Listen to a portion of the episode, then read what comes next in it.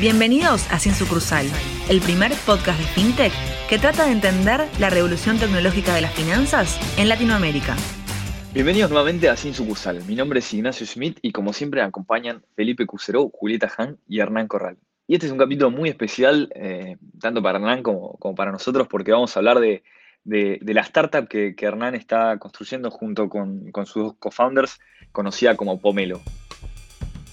Sus dos co-founders son, y que están también en el programa hoy, son Juan Fantoni y Gastón Irigoyen. Ambos ya los entrevistamos previamente cuando cumplían sus roles anteriores eh, en empresas fintech. Eh, Juan Fantoni viene de ser director de desarrollo de negocios fintech y de partners digitales en Mastercard, donde estuvo cinco años y medio. Y, Gastón Irigoyen viene del, palo de la tecnología desde el comienzo, tuvo cinco años en Google y después se volcó mucho al mundo emprendedor, digamos, con Guide Central, después restaurando. Y después, cuando, cuando estuvo acá, nos acompañó eh, cumpliendo un rol de, CEO de Naranja X. Eh, y ahora junto con Hernán están armando esta nueva, esta nueva startup, esta nueva fintech, eh, conocida como Pomelo, de la que ahora nos van a contar. Bienvenido el Team Pomelo a Sin Sucursal, con varios invitados que, ya tuvimos en otro rol eh, y nos encontramos nuevamente, tenemos el gusto de volver a encontrarnos eh, en otra edición con, una beta todavía más emprendedora de la que tenían antes. Así que nada, bienvenido Gastón y bienvenido Juan. Y bueno, como siempre está acá con nosotros también Er, que es parte de este equipo que está construyendo este gran producto. Un placer volver a estar acá, exactamente, una beta más emprendedora aún hoy en día desde la mano de Pomelo. ¿Cómo están? Acá, sí, yo totalmente emprendedora, del otro lado del mostrador diría, pero con el mismo entusiasmo de estar acá, de vuelta. Está buenísimo, está buenísimo, un, hermoso piletazo. Che, igual, aunque hayan estado en, otros capítulos, no, no zafan de la, de la pregunta rompehielo de nuevo. Así que vamos a ir de nuevo por ahí. Eh, a, a Gastón le vamos a preguntar ¿Cuál fue el mejor, el mejor hiring que hiciste en tu carrera? Uf. ¿Quién pregunta? Es una fija esa. Una fija. Lo prometimos un poquito. No, ¿y qué voy a decir? Hernán Corral, me lo. claro que sí. Es, es, el único hire de mi vida que después se convirtió en socio, así que creo que eso dice todo. Muy bien ahí, muy bien ahí. No estaba armado esto, ¿eh? Tenía que, que cortar el capítulo si, si no respondes Teníamos arreglado por atrás. Y para Juan, su pregunta es: después de, tantos años trabajando en Mastercard, ahora con, tu propia empresa, ¿aceptarías que Pomelo saque su primera tarjeta Visa? Uf. Uf. Eh, no, no, igual la respuesta es, muy fácil. 100%. Eh, Ahora lo mejor para Pomero. Voy a hacer todo lo que sea lo mejor para Pomero. Así que esa es la respuesta. Está muy bien, estamos probando, estamos probando la camiseta. A ver, si Totalmente puesta. Fíjate, Nacho, que nosotros en Naranja X emitimos una visa y aún así eh, nos asociamos con Juan, que siempre representó a Mastercard. Así que ahora somos súper agnósticos a las marcas. Súper. Está muy bien, está muy bien. Che, y como, como Hernán es parte de, Pomelo, secretamente le preparamos una, una pregunta rompedora. bien, me gusta, me gusta. opa, opa, opa, ¿qué pasó ahí? más channeling hubo. Es, es, la más polémica, me parece. Es, y, es, si consiguen poder auspiciar Pomelo por muy poca plata en la camiseta de Boca, ¿aceptarías?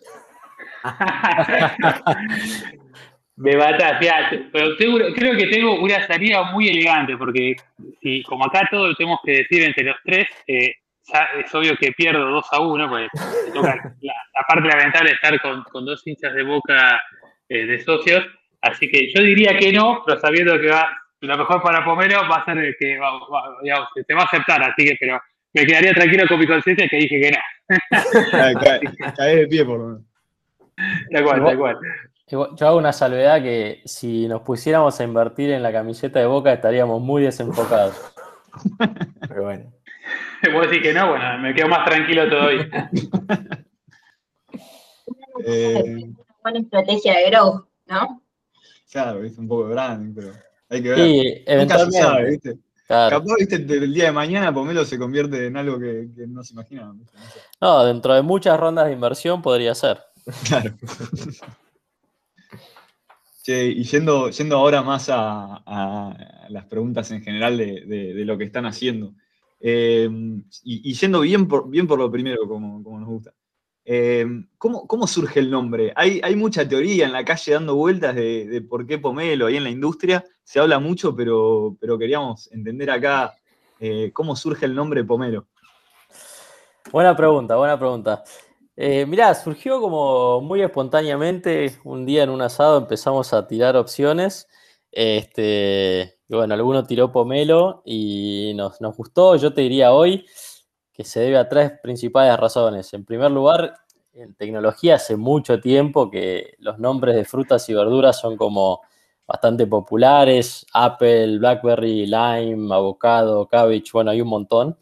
Este, el segundo es que el, tiene mucha recordación visual, ¿viste? Vos, escuchás la marca y te genera una asociación visual que después es muy difícil de olvidarte y eso es poderoso para una marca. Y el tercero te diría es que viaja muy bien entre idiomas. Entonces en español, en portugués y en inglés, que son los tres idiomas en los cuales nosotros ya nos manejamos mucho, eh, viaja bien. Obviamente en portugués y en inglés, eh, pomelo se dice de diferente manera, no lo vamos a cambiar, no lo vamos a localizar, sino que va a quedar pomelo, eh, pero es fácil de pronunciar y, la gente se lo acuerda, así que esas son las tres razones, Nacho. Qué gracioso que, que tiraste varios, varios nombres de empresa con, con nombre de fruta y no dijiste naranja. No, porque naranja en realidad este, no viene por la fruta, sino era tarjeta naranja, que era por un cartoncito naranja, así que está mucho más asociado al color que a la fruta. De hecho, fíjate, ni siquiera se me vino a la cabeza. Está bien, está bien, te la dejo pasar entonces. A mí tampoco se me vino a la cabeza la fruta naranja, ¿eh? pero es cierto, Nacho, coincido con vos. Gastón, ¿a qué se va a dedicar exactamente Pomelo? Mira, nosotros partimos de un problema, ¿no? O sea, como siempre en tecnología, los productos tecnológicos responden a problemas reales. Y básicamente es un problema con el que nosotros nos encontramos y nos topamos de primera mano, tanto Er como Juan y yo, en distintas capacidades, desde Mercado Pago, Naranja X y Mastercard. Y básicamente es lo difícil eh, que es crear una fintech. Crear una fintech y cada uno de los distintos ingredientes que tiene una fintech es algo muy costoso, difícil, eh, lleva mucho tiempo. Eh, y además, hoy en día lo que ha pasado con las fintechs es que tienen como ese, esa mínima capa o ese commodity que se repite a lo largo y a lo ancho de todas las fintechs, que es como lo mínimo que tenés que tener para empezar a hablar y ser medianamente relevante al momento de lanzar un producto. Y eso cada vez es más grande, ¿no? Entonces, por ponerte algunos ejemplos muy gráficos, se tarda entre 12 y 18 meses lanzar una simple tarjeta prepaga o tres o cuatro meses para conectarte a una red de ATMs, o no sé, dos o tres meses, dependiendo del tamaño de tu equipo, en lanzar, qué sé yo, pago de servicios o recarga de celular, ese tipo de cosas. Y a su vez, no escala entre mercados, porque cuando sos una fintech y tenés aspiraciones regionales, a cada nuevo mercado al que vas tenés que repetir el mismo proceso y una y otra vez este, y conectarte con distintos players locales, la enorme mayoría de los cuales son incumbentes que tienen tecnología de hace muchos años, etc. Entonces, al final, cuando lo ves, la creación de una fintech es una inversión multimillonaria con muy mal go-to-market en el sentido que se tarda mucho tiempo y por extensión termina estando reservado para como pocos grandes players. Entonces, nosotros queremos revertir eso facilitando el acceso. Pero bueno, quizás ahí Juan lo, puede explicar mucho mejor que yo. Sí, yo te diría que esa visión que tenemos eh, la vamos a concretar para bajarla muy a la realidad y muy, muy lo que vamos a construir, si quieres, en los próximos 6 a 18 meses. Vamos a armar el, corazón de lo que es dar servicios financieros por medio de tecnología, ¿no? ¿Y esto qué quiero decir? Nosotros para fin de año vamos a dar como servicio la posibilidad que cualquier empresa que quiera dar servicios financieros pueda tener una cuenta, que sí que ese es el corazón donde se dan los servicios, con las conexiones para que entre y salga dinero, una tarjeta prepaga asociada y el onboarding para que clientes puedan entrar a esa solución. esos tres, si querés, productos o servicios, se los vamos a poder entregar de acá a fin de año a fintechs o cualquier tipo de empresa que quiera dar servicios financieros. Ahí, e, en ese sentido suena como, un producto muy orientado a, lo que es, digamos, como el backend de todas las fintechs que, están pensando hacer. Eh, suena, suena como un desafío eh, grande, ¿no? Como, ¿Cuál es el, O sea, en general creo que nosotros a la hora de entrevistar en, Sin Sucursal vemos mucho quizás los desafíos de cómo armar una buena experiencia, cómo, ¿cuáles son los principales desafíos de, armar un, producto tan orientado quizás al, corazón o al backend como, como lo están pensando ustedes? Sí, yo, yo, te diría, es tal cual, este es un play de infraestructura, es un play B2B. Nosotros, como nos gusta describirlo, es que queremos ser el sistema operativo fintech para América Latina, o, dicho de otra manera, crear la infraestructura fintech que América Latina se merece para el siglo XXI, porque al final lo que vemos es una industria fintech que florece con bancos digitales, billeteras virtuales, crypto wallets, plataformas de lending, etcétera, etcétera, etcétera. Pero toda esa industria la que existe ahora y la que va a venir más adelante, como decía Juan, a través de los players de finanzas en bebidas, está montada o está sentada arriba de una infraestructura que es completamente obsoleta. Y eso cualquiera de nosotros que ha trabajado en una fintech lo sabemos porque lo sufrimos en primera persona y lo sufren también los usuarios que a veces no les andan los servicios, no porque no estén bien, eh, digamos, desarrolladas las propuestas de valor, sino porque esas propuestas de valor en definitiva confían en una infraestructura por detrás que no vive a la altura del tamaño de la industria que, en la que estamos ahora, ¿no?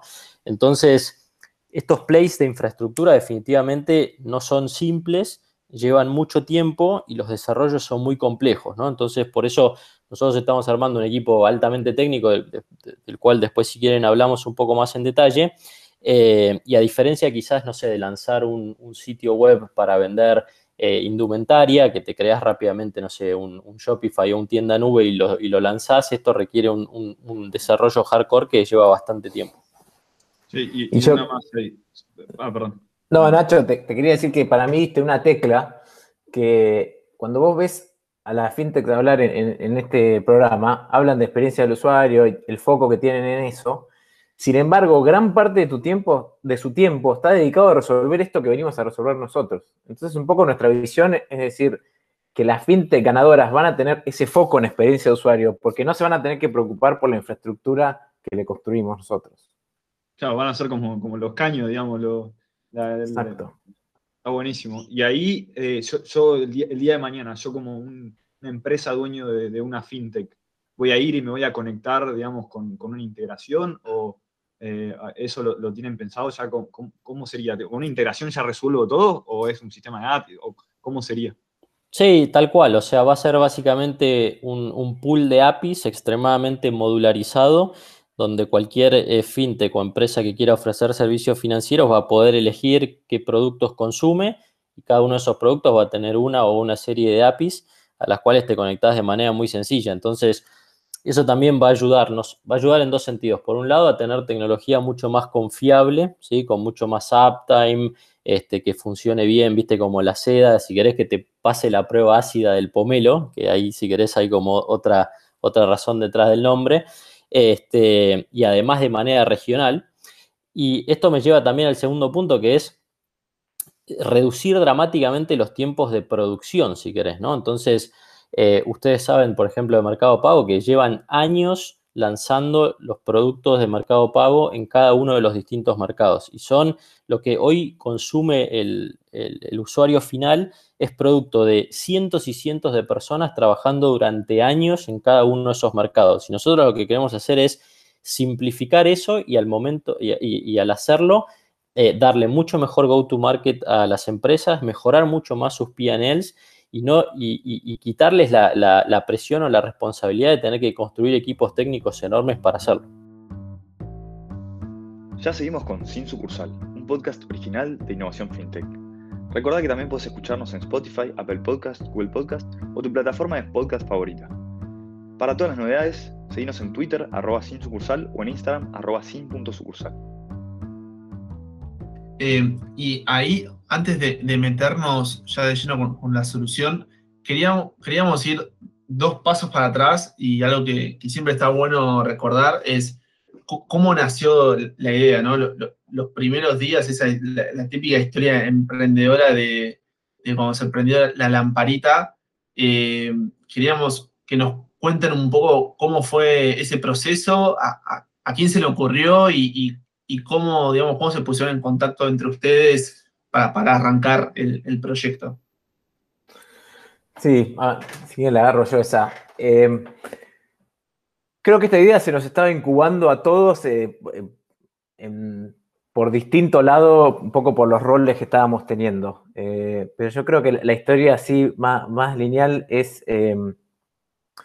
yo en Mastercard tenía, si querés, una posición bastante privilegiada, o tenía cargo FinTech, todas las semanas veía dos o tres FinTechs para ver qué problemas tenía, cómo los podía ayudar. Entonces veía este problema, lo que acaba de escribir Gastón, todo el tiempo. Y hablaba, también tenía la visión regional, hablaba con mis colegas de, de toda la TAM y tenían todos el mismo problema.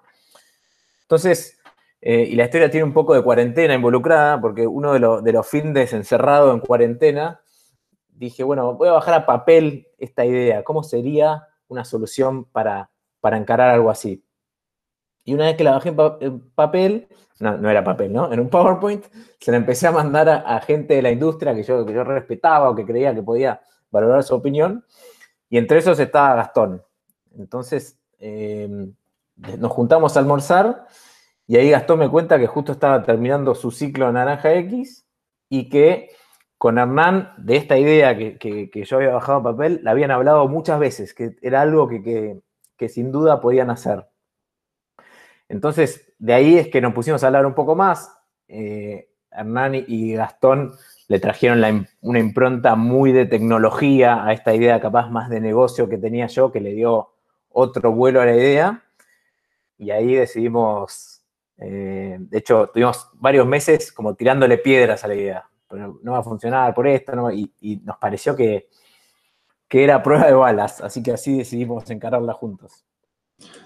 Bueno, tremendo, tremendo Roy tuvo esa decisión de ir con Gastón. Eh, y ahí, un poco, uno cuando bi- bibliografía de, startup, eh, uno de los principales issues es, bueno, cómo, cómo conformar ese primer equipo y, y cómo se toman las decisiones de división de, de roles. No- ¿Nos cuentan un poco cómo, cómo están divididos hoy en día en cuanto a responsabilidades y, cómo lo definieron así? Sí, eh, mira, la verdad que lo discutimos un montón.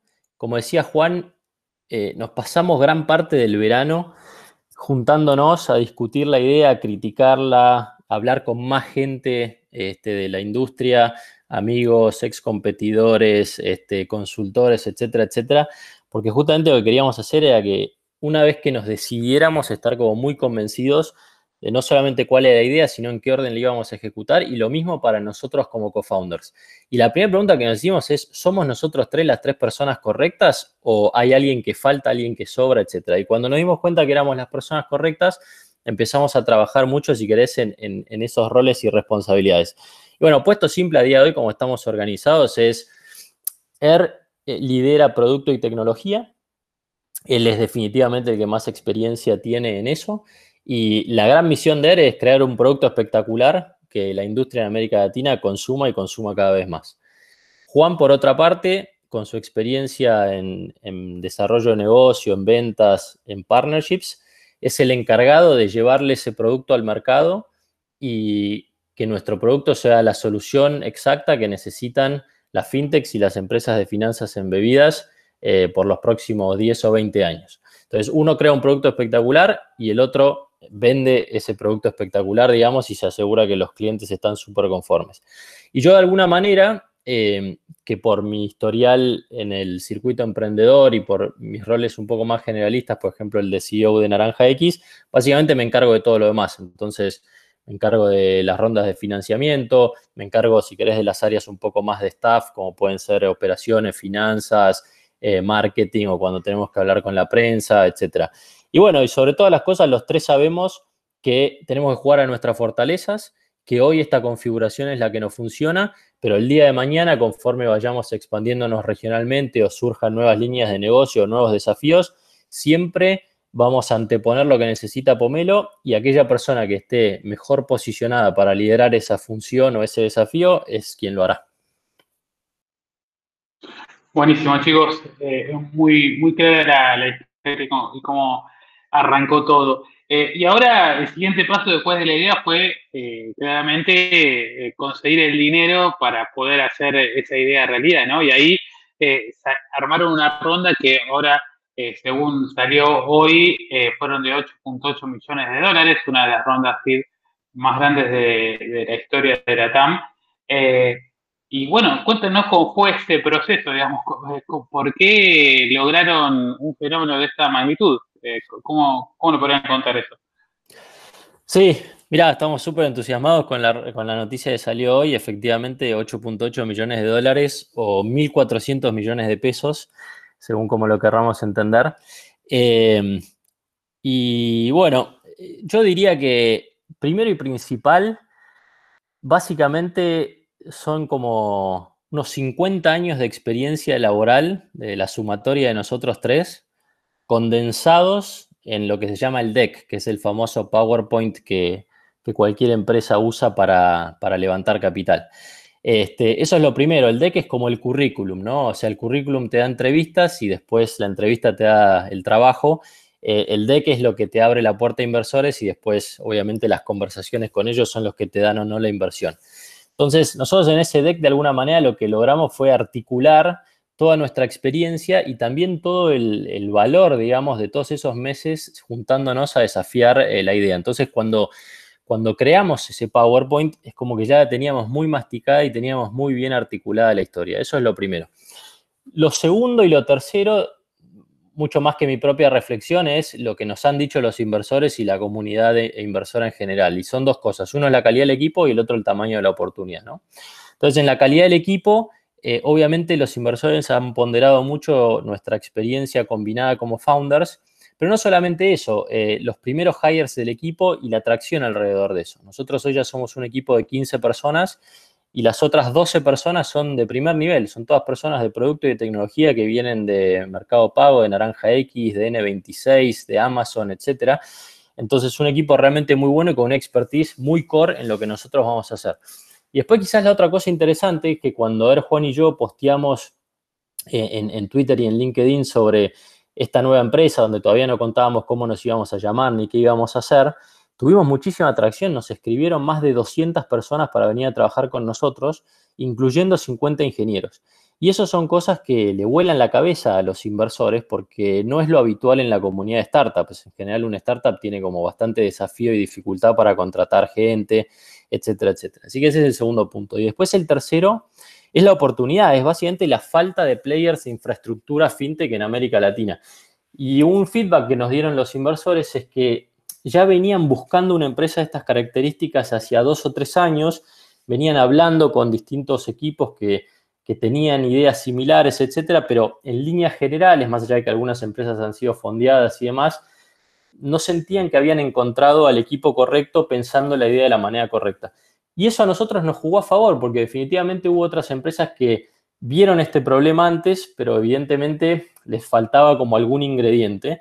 Y a nosotros eso nos jugó a favor, porque había mucho apetito en la comunidad inversora para invertir en una empresa de estas características. Y bueno, nosotros, eh, por suerte, chequeamos bastantes de, las, de los casilleros, digamos, que ellos están buscando. Eh, y después, bueno, obviamente tuvimos suerte. La suerte uno tiene que buscarla, acompañarla, fomentarla. Eh, pero bueno, la pandemia generó mucha liquidez y los últimos meses el mercado estuvo muy para arriba. Y bueno, todos esos son elementos que quieras o no, hacen al timing y, hacen a una ronda de inversión. Y creo que es súper interesante el tema de, las rondas de inversión y los inversores en, general. Eh, también me parece que es como un baile que hay que saber bailar, ¿no? De repente estar ahí charlando con inversores y, eh, convencerlos, toda esa parte creo que me parece súper interesante. No, eso, es, eso es cierto, es súper cierto. Y de hecho yo en experiencias eh, pasadas emprendiendo eh, no había sido exitoso o había sido como muy poco exitoso. y bueno, si querés, esta vez ya venía un poco más preparado y toda esa experiencia previa donde me había costado mucho levantar capital, había levantado poquito capital y había sido como un proceso mucho más lento, doloroso, tedioso, donde quizás no necesariamente sabía bailar, eh, así como vos decís, eh, o entender el juego de, del venture capital. Eh, bueno, esta vez eso también nos jugó a favor, ¿no? Por eso digo que esos, todos esos años y esa experiencia combinada de nosotros tres te termina dando un grado de madurez y de compostura y de posicionamiento frente a los inversores que es muy importante. Ahí, imagino que, con la magnitud de, inversión que estamos hablando y, la industria en general, eh, deben tener más que, más que un inversor bastante interesante. Ahí no, nos podrán compartir, digamos, quiénes son sus, principales inversores. Sí, sí, por supuesto. Eh, tal, cual lo, tal cual lo que decís, este, en general en estas rondas se arma lo que se llama un cap table, que es básicamente, digamos, todas las líneas de personas o actores institucionales fondos que conforman una inversión. Nuestra inversión está liderada, o nuestra ronda está liderada por Monagis, que es un fondo brasileño, uno de los mejores fondos de América Latina, sin ninguna duda. E Index Ventures, que te diría es uno de los top 5 fondos a nivel mundial, un fondo, te diría hoy 50% inglés, 50% de Silicon Valley. Después hay participación de otros fondos eh, muy importantes en fintech como QED o Clock Tower, Addition y A16Z o Andreessen Horowitz.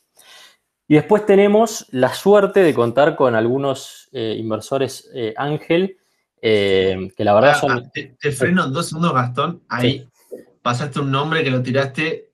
A16Z, ¿querés contar dos segundos quiénes son? Porque es un player muy importante para que, que los conozca la audiencia.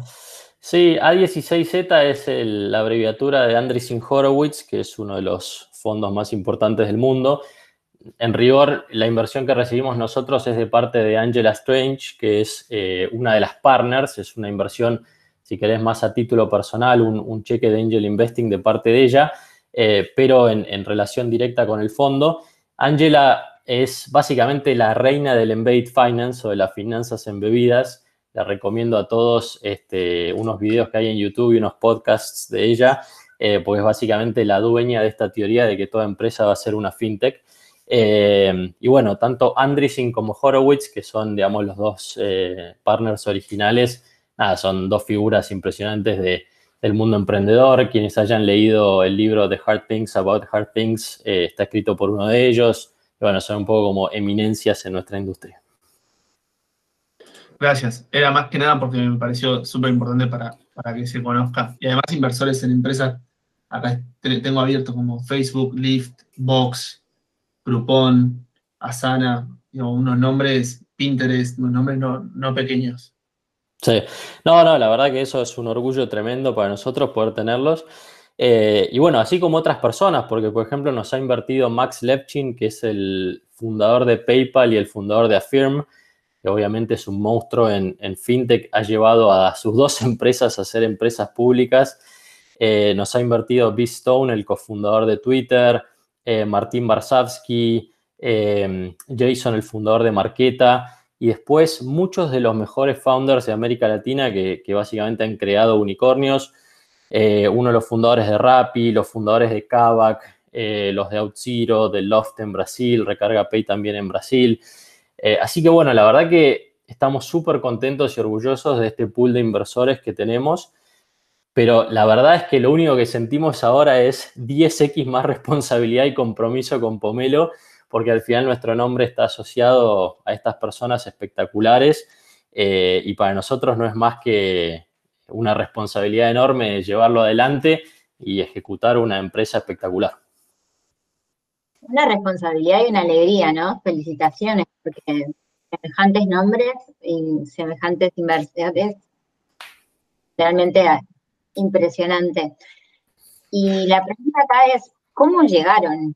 ¿Cómo llegaron a hablar con estos fondos, con estos ¿Cómo, ¿Cómo se generó esa previa? Sí, no, buenísima pregunta. Te digo, la verdad hubo bastante estrategia detrás de esto. Eh, nosotros hicimos un programita de un mes que se llama Latitude eh, o Latitud, eh, cuyo founder es Brian Reckworth, que era el founder de Viva Real, una empresa de PropTech en Brasil que luego se vendió a OLX por algo así como 640, 650 millones de dólares.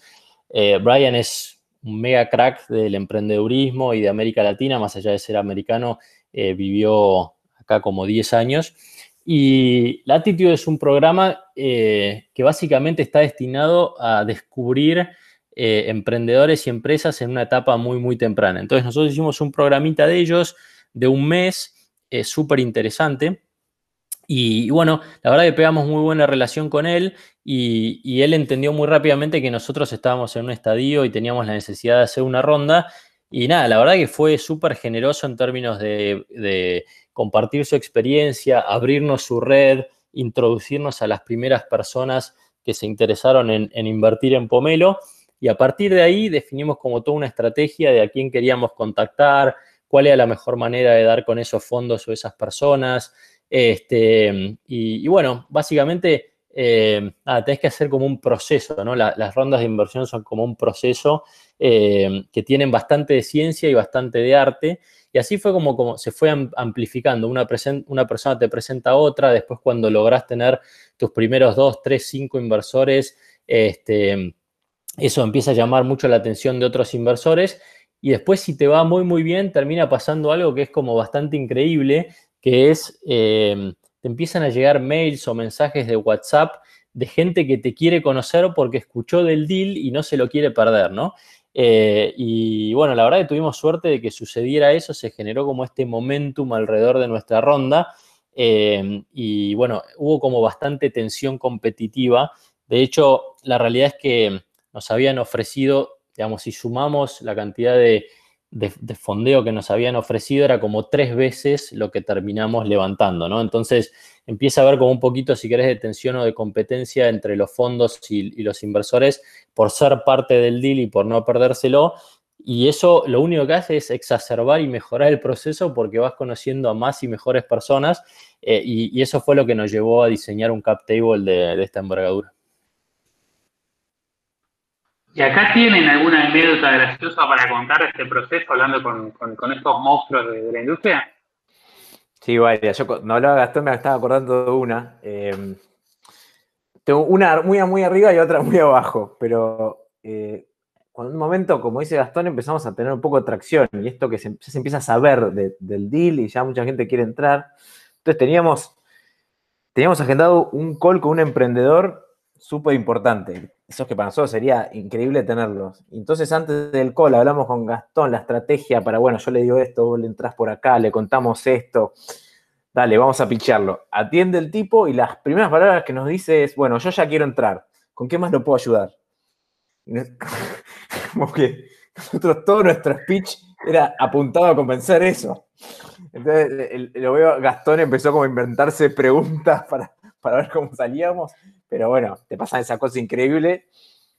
Y pero lo increíble es que al otro día teníamos un call con otro fondo y ya como venís, de pronto te, cambia el, mood, ya venís envalentonado y agarra otro fondo que pensamos que ya estaba dentro y de, una nos dice que no, sin mucha explicación. Entonces, cuando te dicen que es una montaña rusa es, es tal cual, porque de un día a ganar una inversión sin ni siquiera picharla, el otro día no podíamos comer porque nos habían dicho que no de un fondo. Así que es un poco así la carrera esta. Pasás de ser Messi, viste, que, te llaman de todos lados y de repente. En un segundo pasás de uno a otro. Es increíble.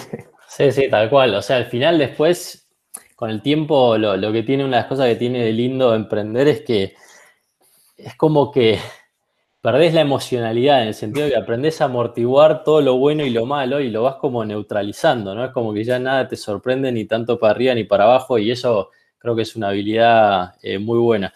Eh, no, después yo, yo, me estaba acordando otra que es cuando hablé con Max Levchin, el founder de PayPal y de Affirm. Este, yo no sé, no sé, la verdad que no lo sé, algún momento quizás les pregunte si es una estrategia o simplemente se da así pero hubo como momentos de silencios incómodos, ¿viste? Como que nadie decía nada, yo respondí una pregunta y él se quedaba como en silencio mirándome.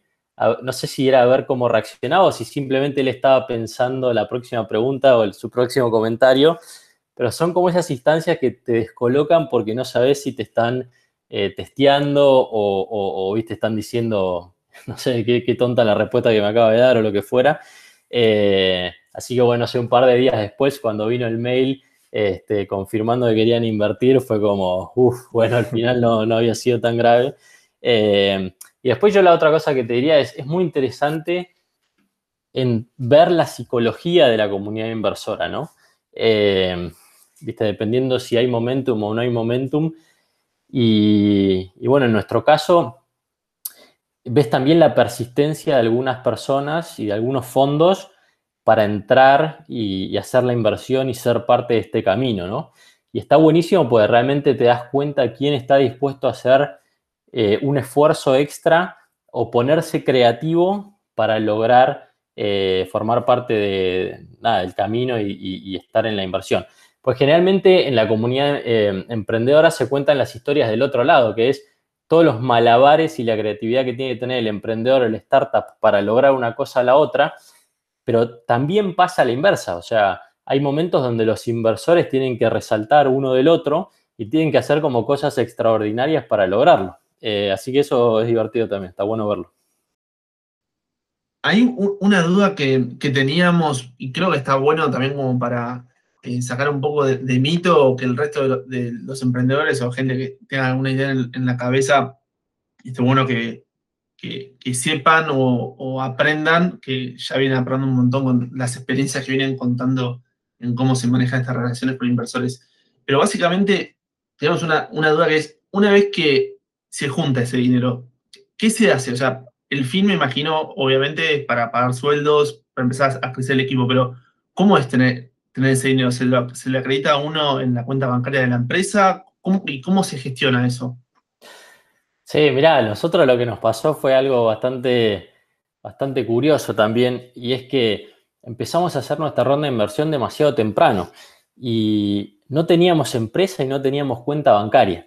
Y entonces íbamos avanzando, íbamos viendo que había gente dispuesta a invertir en nosotros y no teníamos una empresa y no teníamos una cuenta bancaria. Y primero vino la empresa, eh, que la registramos en un país y después necesitábamos cuenta bancaria en otro país. Y empezó toda una odisea para lograr que nos den una cuenta bancaria con una sociedad de otro país. Eh, y bueno, básicamente habíamos cerrado la ronda y no teníamos la cuenta. Y ahí empezás a, viste, te empezás a llenar de preguntas, de decir, si no tengo la cuenta no me pueden girar la plata, no vaya a ser que se arrepientan, etcétera, etcétera. Eh, y bueno, finalmente llegó la cuenta y después hubo, creo que fue un jueves, eh, que nos despertamos, viste así como te despertás que estás como soñando algo porque estás pendiente. Me levanté, fui a la computadora corriendo, hice login en la cuenta bancaria y apareció un número tremendo de siete cifras y fue como, uff, me volvió el alma al cuerpo. Este, y bueno, ahí es cuando se empieza ¿viste, a hacer realidad porque este, nada, te necesitas que esté en el banco. Y después, ¿cómo se invierte? Mirá, eso depende mucho de los estadios, pero nosotros que ahora estamos en fase de construcción, eh, te diría, el 80% va a comprar computadoras, monitores este, y, armar un equipo. Este, no mucho más que eso, te diría el 80% del fondeo va a ser armar un equipo lo mejor posible y enfocarnos en desarrollar el producto que necesitamos. Genial, Che. Y ahí, eh, hablando un poco de, de, de la gente, ¿no? ¿Cuántas personas son hoy en Pomelo? Eh, ¿Cuántas van a ser? Eh, de qué, ¿En qué países van a estar? ¿Van a tener oficinas? ¿no? ¿Cómo, están viendo esto de armar una empresa ya post pandemia, ¿no? con todo este tema. Quizás antes lo preguntó una oficina era obvio, ahora puede ser muy diferente, digamos. ¿Cómo están teniendo esta visión de acá para adelante? Sí, mira, hoy ya somos 15 personas que estamos trabajando full time en Pomelo. Y para fin de año vamos a ser 65. O sea que tenemos 50 posiciones abiertas, 90% de eso desarrolladores. Em, y ahí específicamente lo que es desarrolladores, diría que no tenemos fronteras. Queremos a los mejores y los vamos a ir a buscar a donde estén. No, nos, importa dónde vayan a estar trabajando para Pomelo. Em, si querés, en la parte, hay una parte más de desarrollo de negocio y producto que puede ser que necesitamos eh, skills o knowledge específico de algún mercado. Ahí, por ejemplo, en Brasil y México ya estamos buscando eh, gente de desarrollo de negocio y producto. Eh, pero de vuelta, es más que tengan conocimiento del mercado, menos que estén ahí, ¿no? Eso pasa a ser menos y menos importante. Sí, yo ahí agregaría que básicamente estamos diseñando una empresa para el mundo post pandemia. La verdad que el año pasado todos en la comunidad profesional y, empresarial aprendimos un montón y de alguna manera para nosotros es un privilegio poder empezar esta empresa ahora que, digamos, ya transitamos una buena parte de la pandemia y estamos en la fase de vacunación y demás.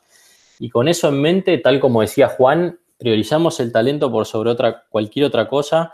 este, estamos ok y súper fomentamos el trabajo remoto, incluso el trabajo asíncrono, los beneficios customizables. Dicho de otra manera, lo que buscamos es que cada una de las personas que se suma a Pomelo pueda integrar su vida profesional y su vida personal, es decir, customizarse su propia experiencia para encontrar, si quieren eso, como una especie de felicidad personal y profesional, porque al final ahí es donde la gente eh, rinde lo máximo posible.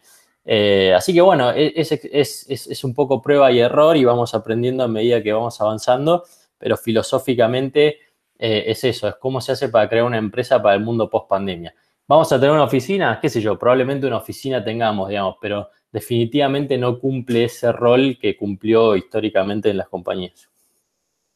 Está, buenísimo. Creo, creo que hoy el, recurso escaso de América Latina, por lo menos para este tipo de empresa, es, eh, es un poco esto, estos perfiles los que hablan, ¿no? Creo que, y creo que apuntar con, propuestas de valor muy de, trabajo flexible y, adaptarse a, un nuevo esquema laboral va a ser una, de las claves para, para atraer este talento, ¿no? Ahí, ahí, digamos, ¿cuál es su estrategia? O sea, es puramente, o sea, digo, hoy creo que hay una competencia gigante por, eh, por el mejor talento en tecnología.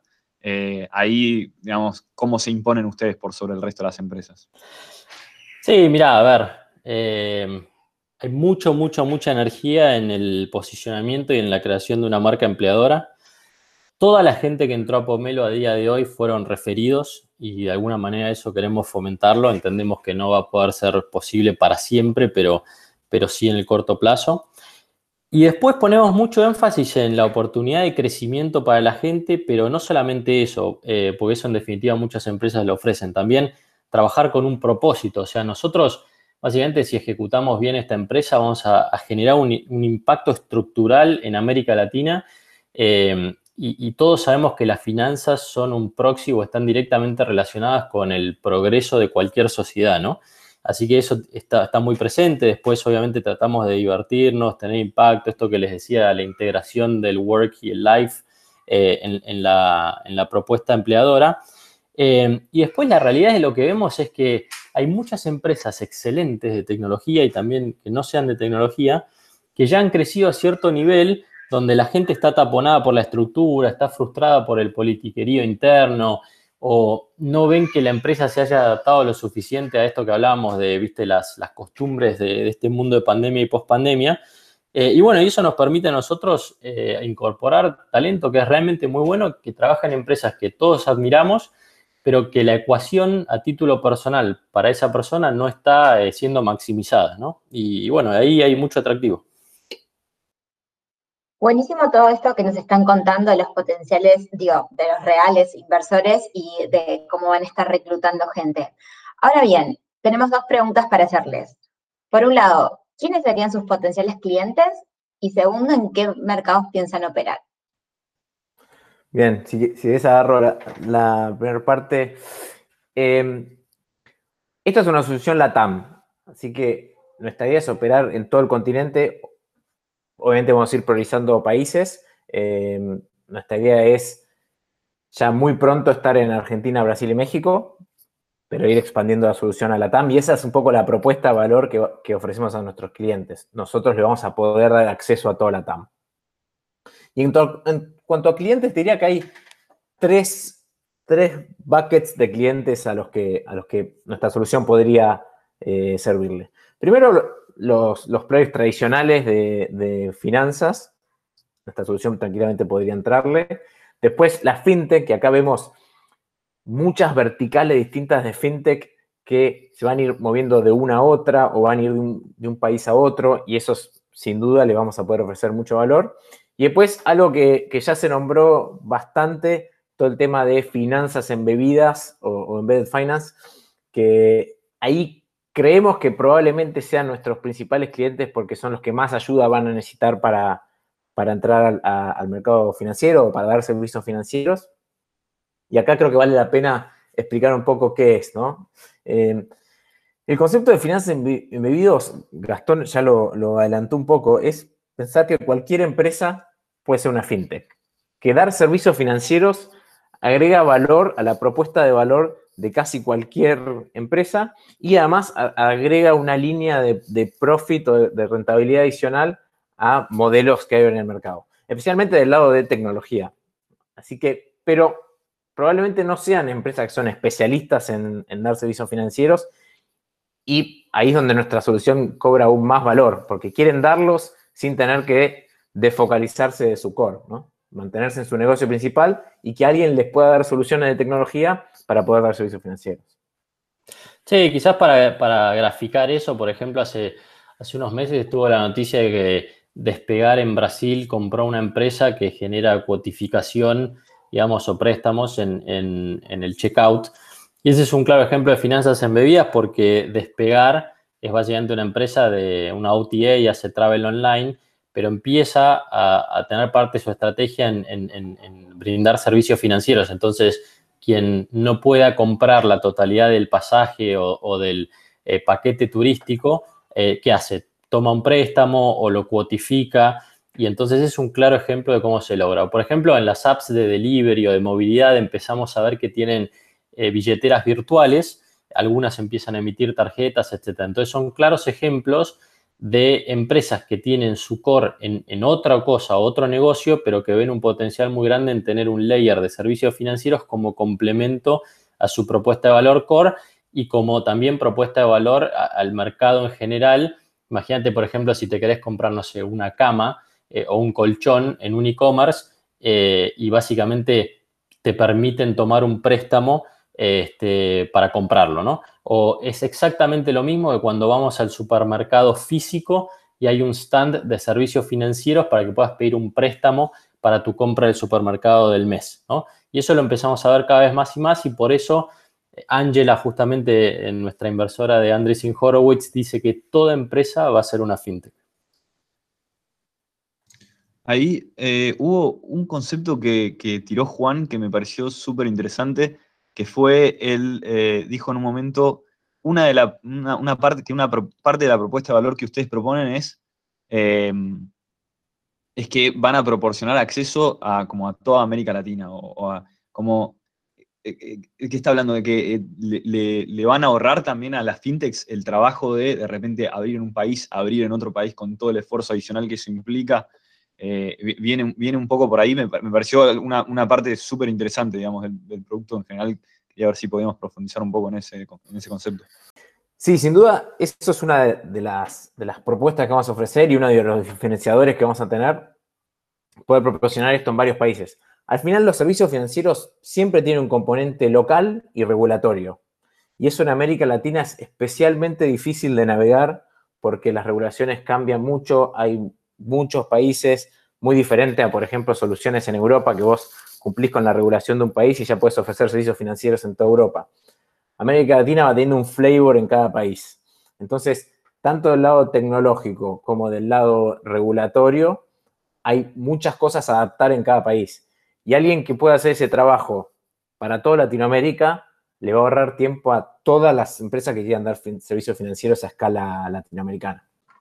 Eh, tremendo el, concepto y está, muy bueno, nada, como, dijo Gastón, pero vuelvo a remarcar, hay unas charlas que están buenísimas que hablan, creo que el, título se llama Every Company Will Be a FinTech Company, que está buenísimo.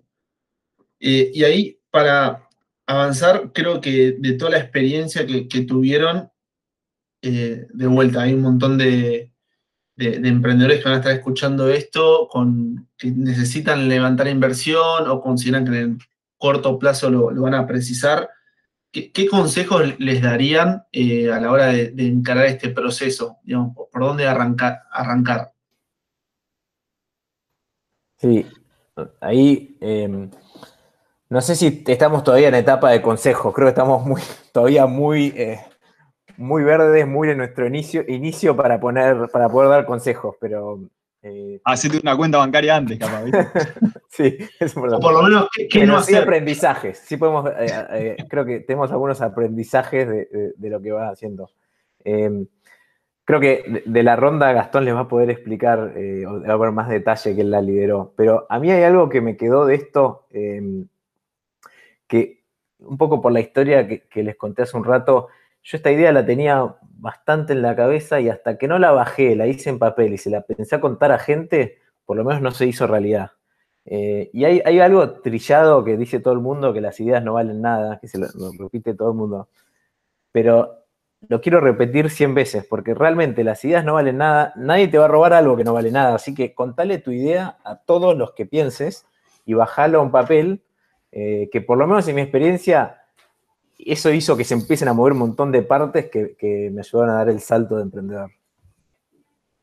Sí, yo ahí sumaría quizás un par de temas como dijo Juan, no, no desde esta experiencia, sino de mis experiencias previas habiendo emprendido. Eh, lo primero siempre es animarse, ¿no? Y me parece que en los últimos años hemos mejorado mucho en el sentido de, no tener miedo al fracaso y, entender que el fracaso no es tal, sino que es simplemente parte del camino al éxito, sea como fuera que definimos el éxito, porque eso es otro punto importante. El éxito a veces está definido en términos económicos eh, pero muchas veces está definido en términos, si querés, mucho más de una introspección personal y de qué es lo que cada uno, dónde cada uno encuentra esa satisfacción.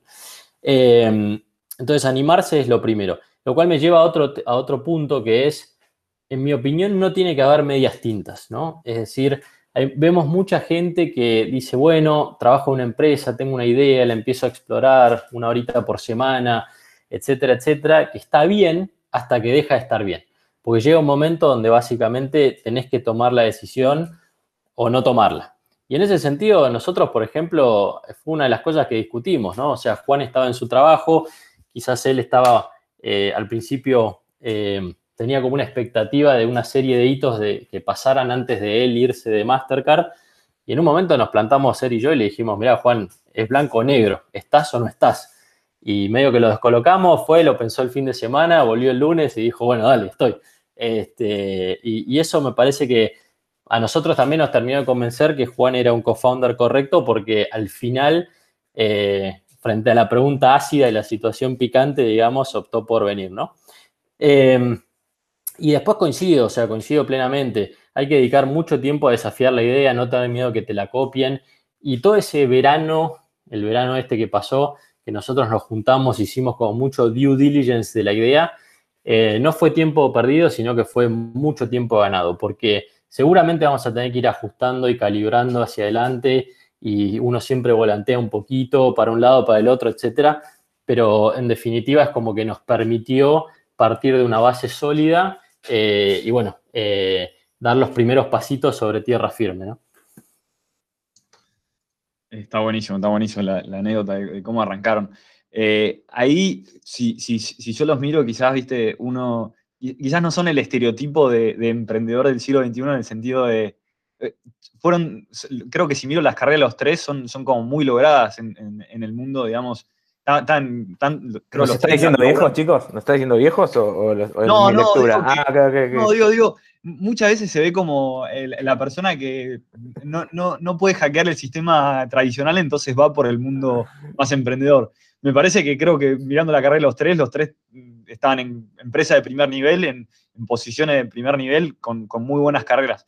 ¿Qué fue lo que los llevó? Claro, dijeron, dijeron que, tenían 50 años de experiencia en conjunto, ¿no? Eh, ¿qué, fue el disparador, digamos, que, los hizo de alguna forma querer meterse de lleno en este mundo? Más allá de que, de que siempre todos creo que tienen ese, ese, esa sangre emprendedora, ¿no? Pero, pero creo que es como un, quizás tenían un trade-off un poquito más grande y, está bueno quizás entender cuál fue su proceso mental para, llegar a, tirarse al vacío con, este proyecto, digamos. Dale, si querés empiezo yo que, bueno, ya había tomado esa decisión hace como 10 años cuando decidí irme de Google y empezar a emprender por primera vez, porque al final, quieras o no, esta es como la cuarta experiencia emprendedora que tengo. Eh, y en ese momento, yo como lo recuerdo a día de hoy, es básicamente una aspiración personal, ¿no? Eh, y, el deseo de siempre estar acelerando eh, mi curva de aprendizaje y que sea lo más empinada posible.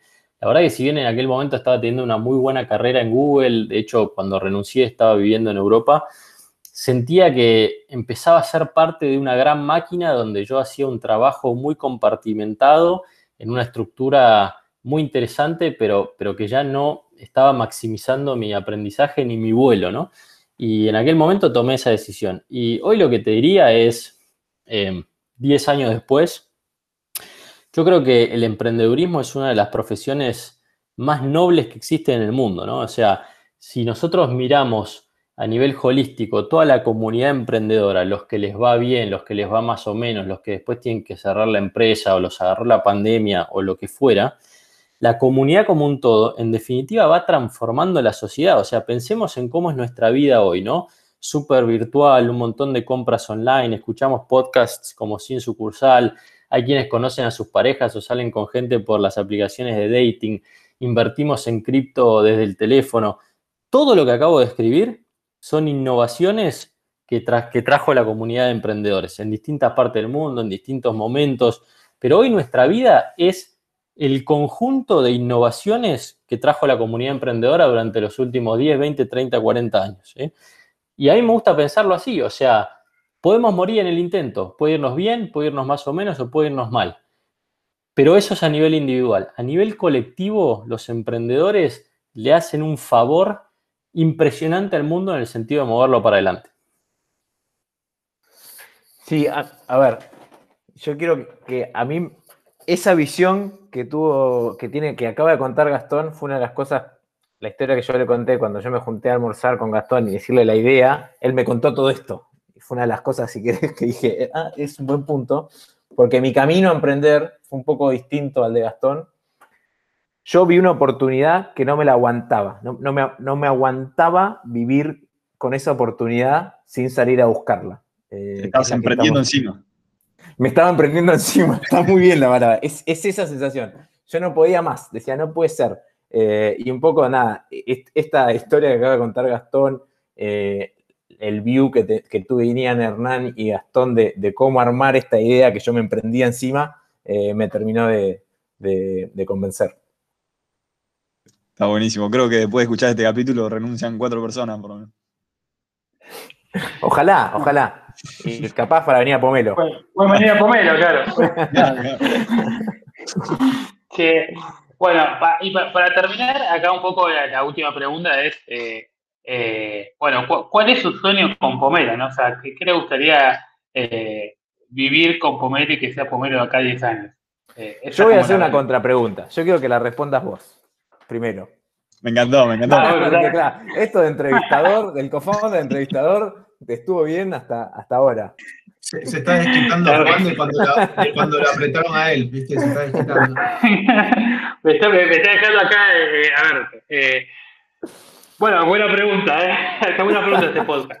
Eh, no, si, le preguntas a mí, mi sueño realmente es, la verdad que un poco lo que decía Gastón recién, esto de, de, llevar el mundo para adelante, es a mí, ya hoy siendo 15 personas y, por ejemplo, pudiendo dar trabajo, y, eh, yo siento que eh, un poco aportar, es una forma de aportar a la sociedad a de, armar una compañía, ¿no? Aportar a la sociedad tratando de solucionar un problema a nivel regional eh, y pudiendo llevar a la región hacia adelante para que facilitar en esta instancia las finanzas a un montón de gente. Eh, y en lo personal lo veo progresando. O sea, yo tengo la idea de poder hacer algo que sea sustentable en el tiempo. Vengo muy de, la cuna de, eh, mis 12 años en Mercado Libre, vengo muy de la cuna de Marcos Galperín, digamos, de, esa idea de hacer algo sustentable. Estoy muy acostumbrado a que si las cosas las haces consecutivamente bien, eh, eso se termina repagando. Y estoy muy confiado en eso, por eso buscamos buena gente, por eso nos juntamos con buena gente, tenemos una idea que está súper em, validada y estamos muy enfocados en ejecutarla y con toda la esperanza que nos vaya bien. Entonces, si me preguntas a mí en 10 años, eh, yo lo que imagino estando en una empresa que pueda estar dando un montón de trabajo a un montón de personas, soluciones a un montón de empresas, que esas empresas a su vez puedan, eh, gracias a, eso, a esas mejoras, poder dar a muchísimo más trabajo de valor eh, y básicamente aportando a que Latinoamérica pueda dar un salto de, calidad en el nivel de vida que lleva. Así que es un poco, quizás muy alto, eh, pero, tengo ese sueño. Y después voy a tener otro que es un poco más terrenal, pero también sueño con la fotito del IPO y la fotito en, en Times Square. Después es un sueño que, bien, siempre que entraba a la sala principal de Mercado Libre veía ahí la foto de, Marcos y todos los funders en, en, Times Square con el Mercado Libre ahí en, un cartel grande en, en Times Square donde NASA que anuncia las empresas que hacen IPO y nada, proyectar eso eh, si bien no es un, es un fin mucho más que quiere, ya no está relevante, ¿no? Pero es como todo lo otro que, dije antes es ponerlo en una foto y materializarlo. Eh, así que mm, es por eso, básicamente. Así que no sé si te la respondí, Juan. perfecto, muy, muy bien el entrevistador. Muchas gracias, gracias. ¿Y qué opinas del podcast? No? bueno, ¿y el suyo cuál es? ¿Voy yo? Dale. Eh, todo lo que dijo Hernán, más, eh, yo, a, mí hay algo en, la inclusión financiera, si bien es, algo, yo creo que está muy trillado, muy usado, pero yo lo creo realmente, hay una relación gigante entre la inclusión financiera y, los progresos en, la sociedad. Y creo que parte de las razones por las cuales Latinoamérica está tan atrasado es porque no, existen empresas como Pomelo, que, permiten que dar servicios financieros sea mucho más fácil. Entonces yo creo que si hacemos las cosas bien vamos a tener un impacto en la inclusión financiera de Latinoamérica muy grande. Y a mí eso me, emociona profundamente. Como, como demostró Juan la, camiseta, ¿eh? Entre esta y la de Mastercard. Demostró que la tiene muy, muy bien puesta. Hay una continuidad, ¿eh? Hay una continuidad en eso. Bueno, yo eh, por último, eh, a ver, uf, que me, la dejaron difícil porque comparto, pero yo, básicamente lo que diría es, eh, mi manera de verlo, Argentina y América Latina, como tantas otras regiones, pues esto también vale para el sudeste asiático, para África, para algunas partes de Asia, etcétera. Yo creo que depende ante todo de los emprendedores. No hay clase política, eh, este, grandes dirigentes de, empresas consolidadas eh, o, cualquier otro colectivo, digamos, eh, económico que vaya a tener tanto impacto en el futuro de, nuestras sociedades como los emprendedores. Para mí los emprendedores son los principales responsables de llevar a América Latina al próximo nivel. No tengo ninguna duda de eso. Y no son solamente emprendedores de tecnología, ¿eh? los microemprendedores que abren eh, una empresita de barrio o un comercio de barrio cumplen la misma función. Es, la, es la comunidad de emprendedores como un todo. Y, yo, y eso me lleva al siguiente punto, que es básicamente poder tener un impacto estructural. Yo siempre digo que el, desarrollo, eh, eh, digamos, o, el, conocimiento financiero, así como también la calidad educativa de una sociedad, está directamente relacionado con el nivel de progreso de esa sociedad. Este, y esto es un patrón que se repite en todas partes del mundo. Entonces, si nosotros hacemos un buen trabajo en el sentido de crear infraestructura de servicios financieros que América Latina necesita, creo que indirectamente vamos a estar teniendo un impacto estructural eh, en, nuestra sociedad. Eh, y bueno, y después, si quieren, pensando como en la parte más altruista de esto, es ojalá podamos inspirar eh, a otros emprendedores que nos vayan siguiendo y que se vayan animando eh, gracias a ver empresas como Pomelo o muchas otras. Nosotros obviamente hoy no somos referente de nada y tenemos todo por hacer, pero para mí a título personal, muchos de los emprendedores argentinos y latinoamericanos de los últimos años han sido una fuente de inspiración. Por ejemplo, hoy no lo mencioné antes, pero Martín Barsavsky es uno de nuestros inversores y yo es una de las personas que más admiro. Eh, pues bueno, es un argentino que hace unos 30, 40 años que vive en el exterior y ya creó como seis o siete empresas, todas impresionantes, eh, y siempre fue un, gran referente para mí. Yo en parte he emprendido por una sumatoria de razones, pero para mí él siempre fue una persona que admiré. Y hoy tenerlo en nuestro cap y poder hablar con él y escuchar un consejo de él y que nos eh, apoye económicamente, pero sobre todo con su experiencia, es lo que alguna vez a mí me gustaría poder hacer con otras personas. Ah, espectacular. Eh, Súper movilizante, la verdad. Sorry, me quedé, me quedé escuchando y me, me colé. Está cayendo a correr argentino. Me estoy, limpiando las, me estoy limpiando las lágrimas, chicos. No, no, me comí un poquito. Muy bien. Yo tengo dos cosas para decir. Uno, Gastón, empecé a decir nosotros los emprendedores, porque ustedes son mucho parte de lo que decís. Más con, lo que me convencer esa ronda de inversores, imagínense lo que, lo que pueden hacer en un año. Me encantaría tenerlos en el programa el año que viene. Bueno, lo tomo, Juli. A mí me encantaría que te vengas al equipo también. Así que fíjate. va, Javier Online. Qué retruco. Terrible. Eh, pero bueno, creo que, estamos, ¿no? La verdad que espectacular. Está súper movilizante escucharlo, su experiencia, eh, cómo, cómo la están viviendo, la verdad que eh, increíble. Eh, si quieren dejar sus redes nuevamente, más allá de que ya las pedimos en otro programa, pero Sí, eso, eso iba a comentar. sus redes y dónde alguien que esté escuchando esto y dice, bueno, me quiero sumar a Pomelo, ¿dónde, ¿dónde escribe? Dale, por supuesto. En, en las redes, eh, bueno, a, eh, a título personal, arroba Gastón Irigoyen, todo junto, eh, tanto en LinkedIn como en Twitter. Este, también tenemos las redes de Pomelo, que les pasamos los links para que los, los pongan en, en, eh, en- en el episodio. Y bueno, no sé, Juan, ahí, Yer. Sí, también a mí en Twitter y LinkedIn, arroba Juan Fantoni. Así que sí, nos pueden seguir y en las redes de Pomelo o en las nuestras personales nos pueden enviar mensajes, lo que quieran para, para sumarse a Pomelo. Sí, de hecho, ahí, o sea, no tenemos un mail, por ejemplo, para el clásico mail de, de alguien que quiere postularse a trabajar. Probablemente lo, lo tendremos, pero nos gusta a nosotros hablar directamente con la gente. O sea que todos pueden escribirnos a nosotros directamente por Twitter, por LinkedIn. Así fue como contratamos a las primeras eh, 15 personas y como queremos contratar a las próximas 50. O sea, nosotros le dedicamos un montón de tiempo a conocer a, a la gente y creo que es la mejor inversión que podemos hacer eh, para Pomelo hoy en día. Así que pueden contactarnos todos directamente a nosotros.